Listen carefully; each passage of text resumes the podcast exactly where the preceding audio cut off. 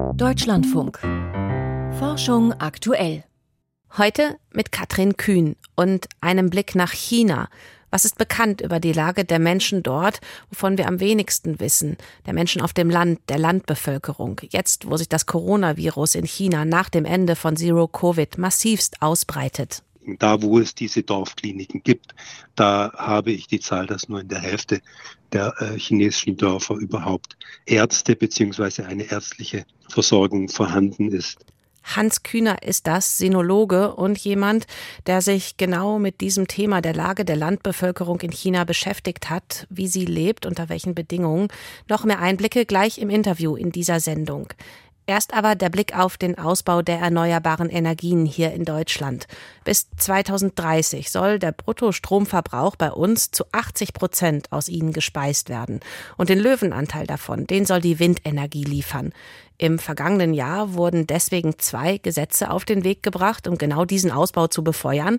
Das Wind an Land Gesetz und das Windenergie auf See Gesetz, also Nord- und Ostsee. Und bei beidem gibt es viel zu tun. Heute gab es eine Pressekonferenz der Offshore-Windindustrie zum Stand des Windenergieausbaus auf dem Meer, also der Branche selbst. Meine Kollegin Monika Seinscher hat zugehört und ordnet uns alles jetzt einmal ein. Zuallererst, was ist denn unsere Ausgangslage aktuell? Also wie viele Windenergieanlagen gibt es schon und wie viele sollen jetzt dazukommen? Also Stand Ende 2022 gab es rund 1500 Offshore-Windenergieanlagen mit einer Leistung von etwas mehr als 8 Gigawatt. Und jetzt im Januar ist ja dieses Windenergie auf See-Gesetz in Kraft getreten. Und das schreibt als Ziel vor, dass bis 2030 mindestens 30 Gigawatt Offshore-Windenergieanlagenleistung installiert sein muss, also fast eine Vervierfachung. Und dann gibt es noch weitere Ausbauziele und bis 2045 müssen es mindestens 70 Gigawatt sein, also mehr als achtmal so viel wie heute. Mehr als achtmal so viel, das klingt, wie man so schön sagt, ambitioniert. Aber wie realistisch ist das denn, dass diese Ausbauziele erreicht werden? Also ich habe mit Windenergieforschern gesprochen und die sagen, diese Ziele sind im Prinzip nicht verhandelbar. Diese Ausbauziele sind das absolute Minimum dessen, was erreicht werden muss, um die Klimaziele zu erreichen. Die Meinung der Industrie ist ähnlich. Die sagt allerdings auch, es kann gelingen, wir können das schaffen, aber es braucht enorme Anstrengungen und vor allen Dingen politische Sicherheit. Es gab in den letzten zehn Jahren immer mal wieder ein Auf und Ab von Ausbauzielen und das hat dieser Industrie massiv geschadet. Deshalb dringt sie eben jetzt gerade auf diese verlässlichen Zusagen der Politik. Woran hakt es denn konkret auf der See, auf der Nordsee und Ostsee ja bei uns dann? Zum einen fehlt es an Personal und zwar überall, also dort, wo die Anlagen gebaut werden, wo sie installiert werden, aber auch in den Genehmigungsbehörden fehlen einfach die Leute, die das machen können. Dann gibt es einen Engpass bei den Errichterschiffen. Das sind Spezialschiffe, die gebraucht werden für die Installation. 50 Schiffe gibt's davon nur weltweit. Da kann man sich vorstellen, da ja alle Länder im Moment ihre Windenergieziele ausbauen wollen, sind diese Schiffe extrem gefragt. Dann gibt's natürlich Probleme bei den Lieferketten, wie überall sonst auch. Und es gibt noch ein Spezialproblem, das ist der Platzmangel in der Nordsee. Das stellt man sich ganz anders vor, wenn man am Strand steht und auf die weite See schaut. Aber die ausschließliche Wirtschaftszone ist einfach voll mit Schifffahrtsstraßen, mit Naturschutzgebieten, mit militärischen Sperrgebieten, mit Gebieten für Leitungen, Flächen für Rohstoffabbau und so weiter. Und das Bundesamt für Seeschifffahrt und Hydrographie, das dafür zuständig ist, hat jetzt auch reagiert, hat einen neuen Flächenentwicklungsplan veröffentlicht mit Ausschreibungen für weitere Flächen, aber erstmal eben nur bis 2030. Da reicht es dann, die Flächen, die sie geschaffen haben. Aber für die Ausbauziele danach fehlt es einfach noch an Flächen. Und da muss man jetzt kreativ werden und gucken, kann man Flächen mehrfach nutzen? Kann man Windenergieanlagen in Naturschutzgebiete stellen oder in militärische Sperrgebiete? Oder was kann man sonst noch machen? bisschen analog zu der Diskussion von Windenergie auf Land also auch. Und dann ist das ja die eine Sache, mehr Flächen finden. Die andere Seite ist, die Leistung der Windkraftanlagen selbst zu verbessern, also dass auf ein und derselben Fläche mehr Strom erzeugt wird. An welchen technischen Lösungen wird da zurzeit geforscht? Da gibt es zwei große Forschungsfelder. Das eine ist, die Leistung pro Anlage zu erhöhen. Das wird auch gemacht. Die Anlagen werden immer größer und größer. Als die ersten Anlagen in die deutsche Nordsee gestellt wurden, waren das 5 Megawatt Anlagen und wir waren alle völlig fasziniert. Mittlerweile ist der Standard eher 9 Megawatt und wie gesagt, es geht hoch bis 13, 14, 15 Megawatt. Also da ist auch eigentlich kein Ende absehbar. Und das andere ist, die Leistung pro Fläche zu erhöhen. Das heißt, man forscht, wie sich die großen Windparkcluster gegenseitig beeinflussen und versucht, das so hinzukriegen, dass sie sich gegenseitig möglichst wenig den Wind wegnehmen. Das heißt, man guckt, ob man die Anlagenhöhe verändern kann, um einfach an andere Windschichten, an andere Atmosphärenschichten heranzukommen. Und die Prognose dann, der Weg, wie sieht der aus? Sind die Ziele erreichbar? Ja, ich denke, sie sind erreichbar, wenn wir die Klimaziele erreichen wollen. Bleibt uns gar nichts anderes übrig, denn diese Ziele sind, wie gesagt, nicht ambitioniert, wenn man es von der Klima Wandelperspektive aussieht. Und die Windbranche ist auch relativ optimistisch, weil sie einfach diesen enormen Rückenwind aus der Politik jetzt bekommt und auch sieht, wie schnell diese Regierung Dinge in anderen Bereichen realisiert hat. Man denke nur an die LNG-Terminals in Wilhelmshaven und Lubmin, die ganz, ganz schnell innerhalb von wenigen Monaten entstanden sind. Also es kann klappen, aber es braucht enorme Anstrengungen massiver Ausbau der Windenergie in Deutschland. Heute gab es neue Zahlen der Offshore-Windindustrie zum Stand der Dinge und Monika Seinsche hier aus dem Forschung Aktuell Team hat uns die Lage eingeordnet. Zero Covid, das ist in China Geschichte. Das Virus fegt dort jetzt durch das Land, so kann man das durchaus beschreiben. Wie es den Menschen wirklich geht, damit, darüber wissen wir wenig. Bilder, die uns erreichen, sind auch wenn meistens aus den größeren Städten. Aber wie sieht es mit den vielen, vielen Millionen Menschen aus, die in China auf dem Land leben? Das ist ein fast nahezu blinder Fleck. Jemand, der diesen Fleck beleuchtet, sich mit der Lage der Landbevölkerung in China beschäftigt hat, auch Armut dort, das ist Hans Kühner, Sinologe, inzwischen im Ruhestand, aber nach wie vor auch noch außerordentlicher Professor an der Ludwig-Maximilians-Universität in München. Wir haben vor der Sendung miteinander gesprochen wenn er sein Wissen zu dem Thema bündelt. In welcher Situation hat SARS-CoV-2 die Menschen, die Landbevölkerung in China da getroffen? Generell gesagt ist es so, dass ein großer Teil der Dorfbewohner, die im arbeitsfähigen Alter sind, inzwischen in die Städte abgewandert sind, um Arbeit zu suchen. Der Anteil der alten Menschen in den Dörfern ist sehr hoch und der Anteil von Kindern und Jugendlichen ist ebenfalls sehr hoch, wobei die Kinder und Jugendlichen meistens die Kinder der äh, migrantischen Arbeiter sind, die in den Städten unterwegs sind, die auf dem Land bei den Großeltern leben müssen.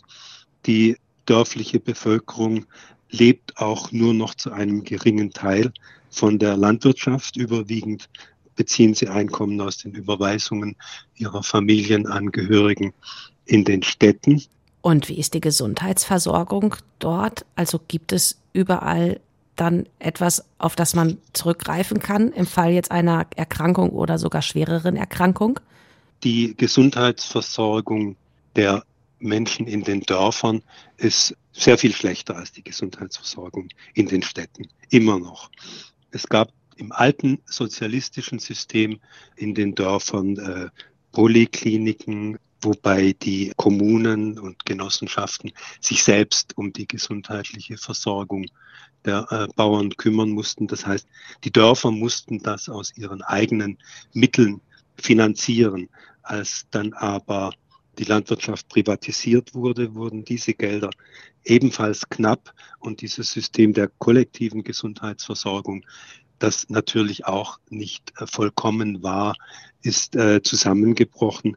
Die medizinische Versorgung auf den Dörfern ist jetzt in erster Linie in der Hände von privaten Dorfkliniken. Da, wo es diese Dorfkliniken gibt, da habe ich die Zahl, dass nur in der Hälfte der äh, chinesischen Dörfer überhaupt Ärzte beziehungsweise eine ärztliche Versorgung vorhanden ist. Und wenn ich jetzt weiß, es gibt fast 500 Millionen Menschen auf dem Land in China und Sie sagen, nur in jedem zweiten Dorf etwa ist eine ärztliche Versorgung gewährleistet, jedenfalls soweit wir es wissen, dann heißt es ja, dass sehr, sehr viele Millionen Menschen eigentlich keinen Arzt in der Nähe haben in dieser Situation jetzt, wo eigentlich das Virus ja dann jeden trifft.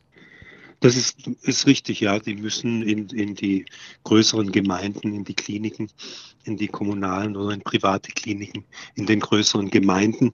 Und erschwerend kommt dann noch hinzu, dass die äh, ärztliche Versorgung, die medizinische Versorgung zunächst aus der eigenen Tasche bezahlt werden muss. Also die Patienten müssen das Geld vorstrecken und das ist dann natürlich schwierig, wenn es um stationäre Behandlung geht. Das kann dann schon sehr teuer werden. Haben die Menschen denn das Geld? Oft führt es dazu, dass sie sich verschulden müssen, dass sie in der Verwandtschaft Geld ausleihen müssen. Und oft führt es auch zum finanziellen Ruin, wenn es tatsächlich schwere Erkrankungen sind. Was man aber erwähnen muss, es gibt seit 2003 eine Krankenversicherung, auch für die ländliche Bevölkerung, denn das war System ist untragbar geworden.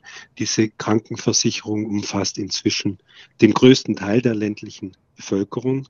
Aber wie gesagt, äh, sie müssen das Geld vorstrecken und können dann eine Erstattung beantragen, wobei die ambulante Versorgung nicht bezahlt wird und auch die stationäre Versorgung wird nur auf der dörflichen Ebene voll erstattet und wenn es sich um schwerere Krankheiten handelt, wo man in größere, bessere Kliniken gehen muss, dann muss man die Hälfte oder mehr als die Hälfte aus der eigenen Tasche bezahlen. Und das kann natürlich für Dorfbewohner katastrophal sein.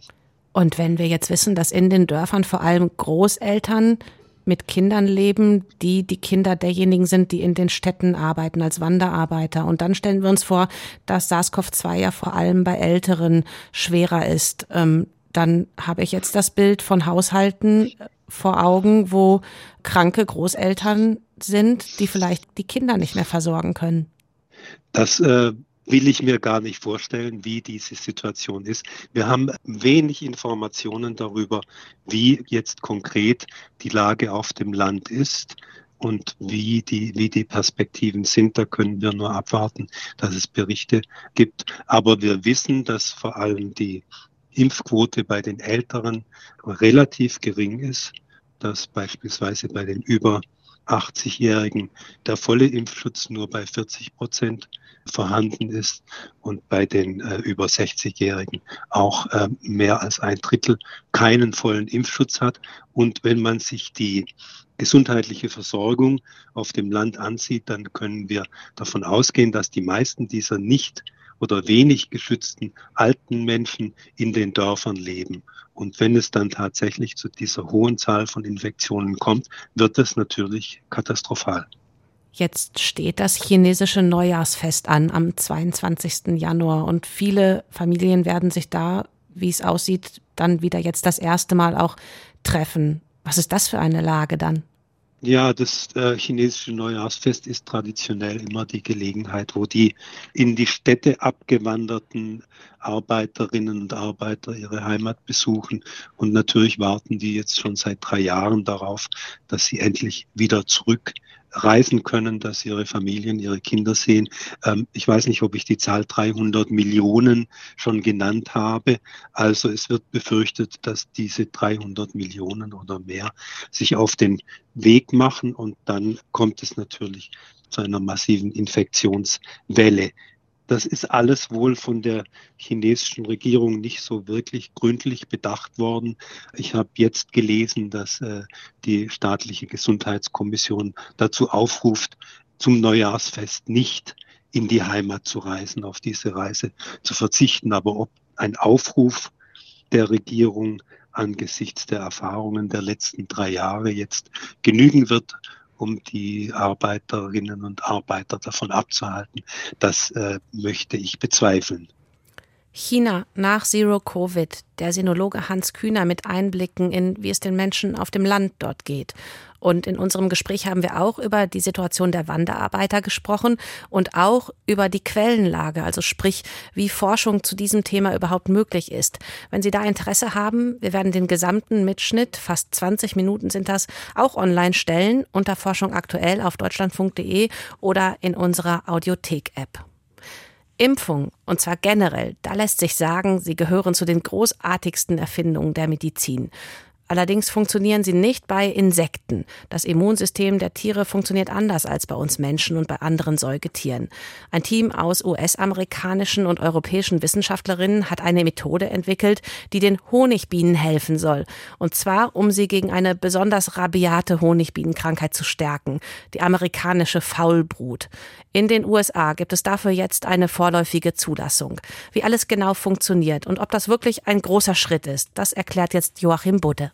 Ist eine Honigbienenkolonie mit der amerikanischen Faulbrut infiziert, zerfallen die Larven in ihren Waben zu einem schwarzen Schleim.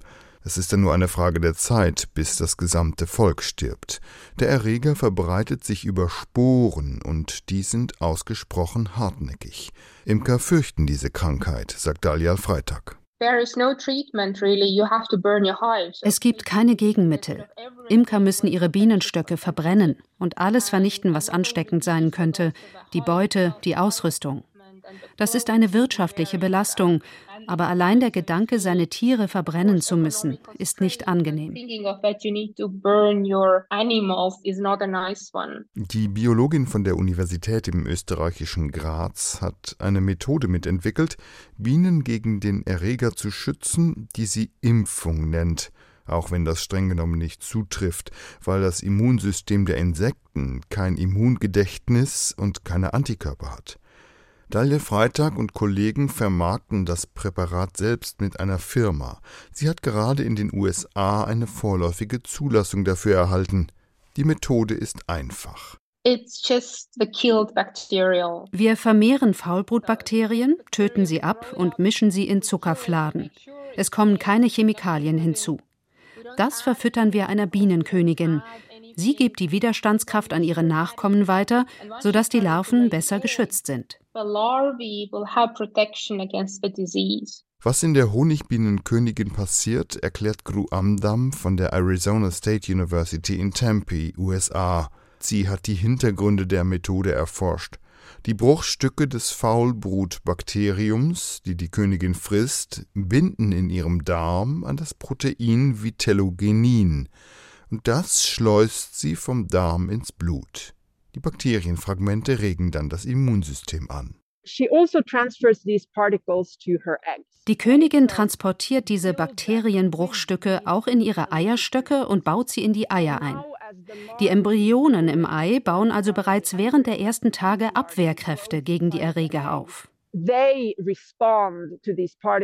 Transgenerational Immune Priming heißt dieser Prozess, bei dem die Königin das Immunsystem ihrer Nachkommen prägt. Um zu testen, wie gut das funktioniert, haben Daliel Freitag und ihr Team Honigbienenvölkern Larven entnommen und im Labor mit Sporen des Bakteriums infiziert. Von den geprimten Larven starb nur etwa die Hälfte. Wie gut das Priming Bienenvölker als Ganze schützt, müsse sich jetzt in der Anwendung zeigen, sagt Elke Genersch, die Leiterin des Instituts für Bienenkunde in Hohenneuendorf denn die bislang veröffentlichten Daten lassen ihrer Ansicht nach einige Fragen offen. Wir haben nichts davon, wenn in einem infizierten Volk nur die Hälfte der Larven gegenüber dem unbehandelten Volk stirbt, weil die Erkrankung dann immer noch in dem Volk drin ist. Und wir lediglich auf Volksebene eine Verzögerung oder Verlangsamung des Krankheitsverlaufs haben. Die Völker sind dann nicht geheilt. Das bedeutet aber, dass die Infizierten und so leicht erkrankten Völker viel zu lange stehen bleiben und die Erkrankung in die Breite verteilen können. Die Mikrobiologin ist eine Expertin für amerikanische Faulbrut und verfolgt die Arbeit ihrer Kolleginnen seit Jahren. Vorerst richtet sich das neue Präparat an Berufsimker in den USA. In Deutschland kommen Spuren der amerikanischen Faulbrut gerade mal in 10 Prozent der Bienenvölker vor. Bei US-amerikanischen Imkern mit oft tausenden Bienenvölkern ist etwa die Hälfte betroffen. Bislang beugen sie mit Antibiotika vor, eine unverantwortliche Praxis. Deshalb halte ich die Studie und diese Zulassung, die es jetzt in Amerika gegeben hat, für unglaublich wertvoll. Weil nur diese Studie wird uns die Antworten auf die drängenden Fragen geben.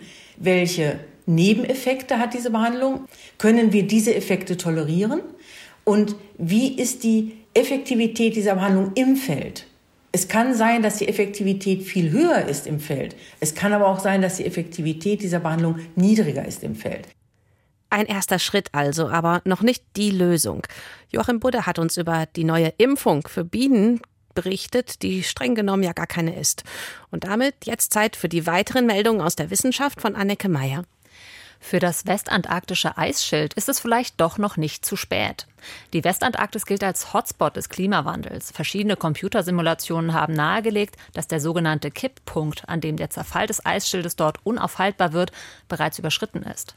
Eine Studie, die im Fachmagazin Nature Communications erschienen ist, kommt jetzt zu einem anderen Schluss. Das Forschungsteam benutzte Satellitendaten, um die Schmelzgeschwindigkeit entlang der Küstenlinie zu berechnen. Für eine Region fand das Team wie erwartet, dass das Eisschild immer schneller kleiner wurde. In einer anderen Region hat sich das Abschmelzen aber deutlich verlangsamt. Ein Abgleich mit den Daten zu Wind- und Ozeanströmungen erklärte warum. Die vorherrschende Windrichtung an einem Ort bestimmt, wie viel warmes Wasser an die Oberfläche gelangt. Das Team schreibt, dass die stärkere Abhängigkeit der Schmelzrate von regionalen Wetterbedingungen den Kipppunkt möglicherweise verzögert. Das würde bedeuten, dass Klimaschutzmaßnahmen das komplette Abschmelzen des westantarktischen Eisschildes vielleicht doch noch verhindern könnten. Dünger aus menschlichen Fäkalien funktioniert genauso gut wie kommerzielle Düngemittel. Das zeigt eine Untersuchung im Magazin Frontiers of Environmental Science. Ein Team unter der Leitung des Leibniz-Institut für Gemüse- und Zierpflanzenbau verglich drei verschiedene Fäkaliendünger mit einem konventionellen Dünger, der im Biolandbau benutzt wird. Die Ernte war immer gleich gut. Rein vom Ertrag ist Fäkaliendünger also eine nachhaltige und wirtschaftliche Alternative in der Landwirtschaft. Er könnte bis zu 25 Prozent des in Deutschland verwendeten Kunstdüngers ersetzen, schreibt das Team. Dafür sei es aber wichtig, den Fäkaliendünger nach bestimmten Qualitätskriterien zu produzieren.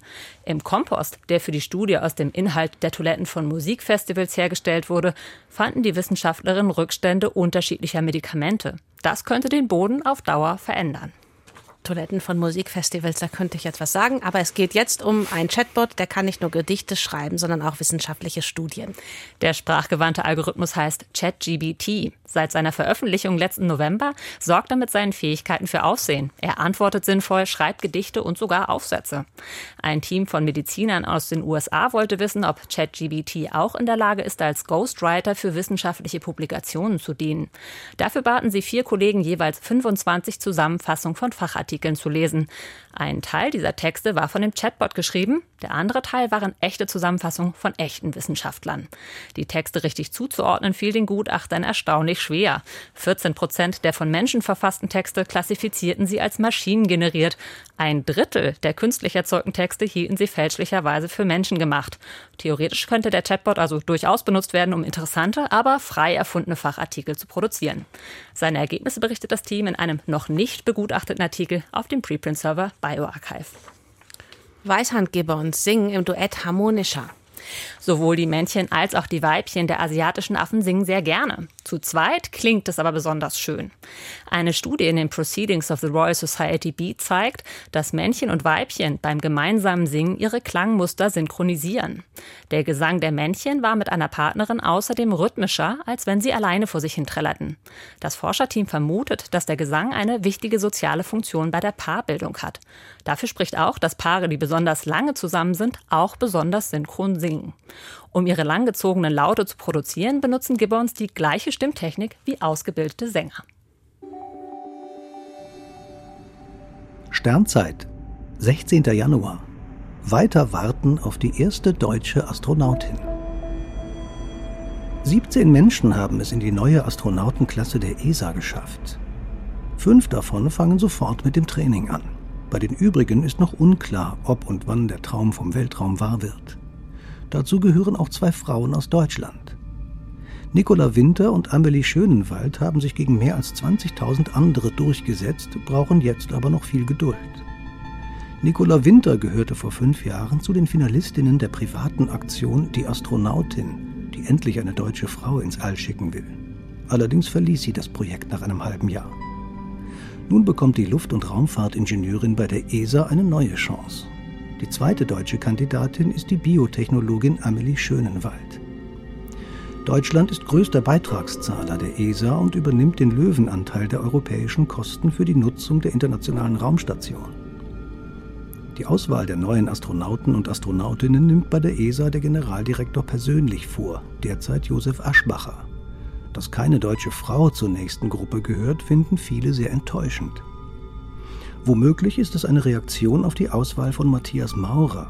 Der zwölfte deutsche Mann im All war im Auswahlverfahren zunächst knapp gescheitert, wurde aber einige Jahre später vom damaligen ESA-Chef Jan Wörner nachnominiert. Das galt manchen als etwas unglücklich, auch wenn das Verfahren regelgerecht ablief. Jetzt ist klar, dass wohl frühestens in den 30er Jahren eine Frau aus Deutschland in den Weltraum startet. Das war es für heute von Forschung aktuell. Ich bin Katrin Kühn und gleich in Wirtschaft und Gesellschaft mit Birgit Becker geht es unter anderem um eine Nachlese zu Lützerath. Wie geht es da jetzt weiter? Und vor dem Start des Weltwirtschaftsforums in Davos. Ein Blick auf die Themen der Reichen und Mächtigen.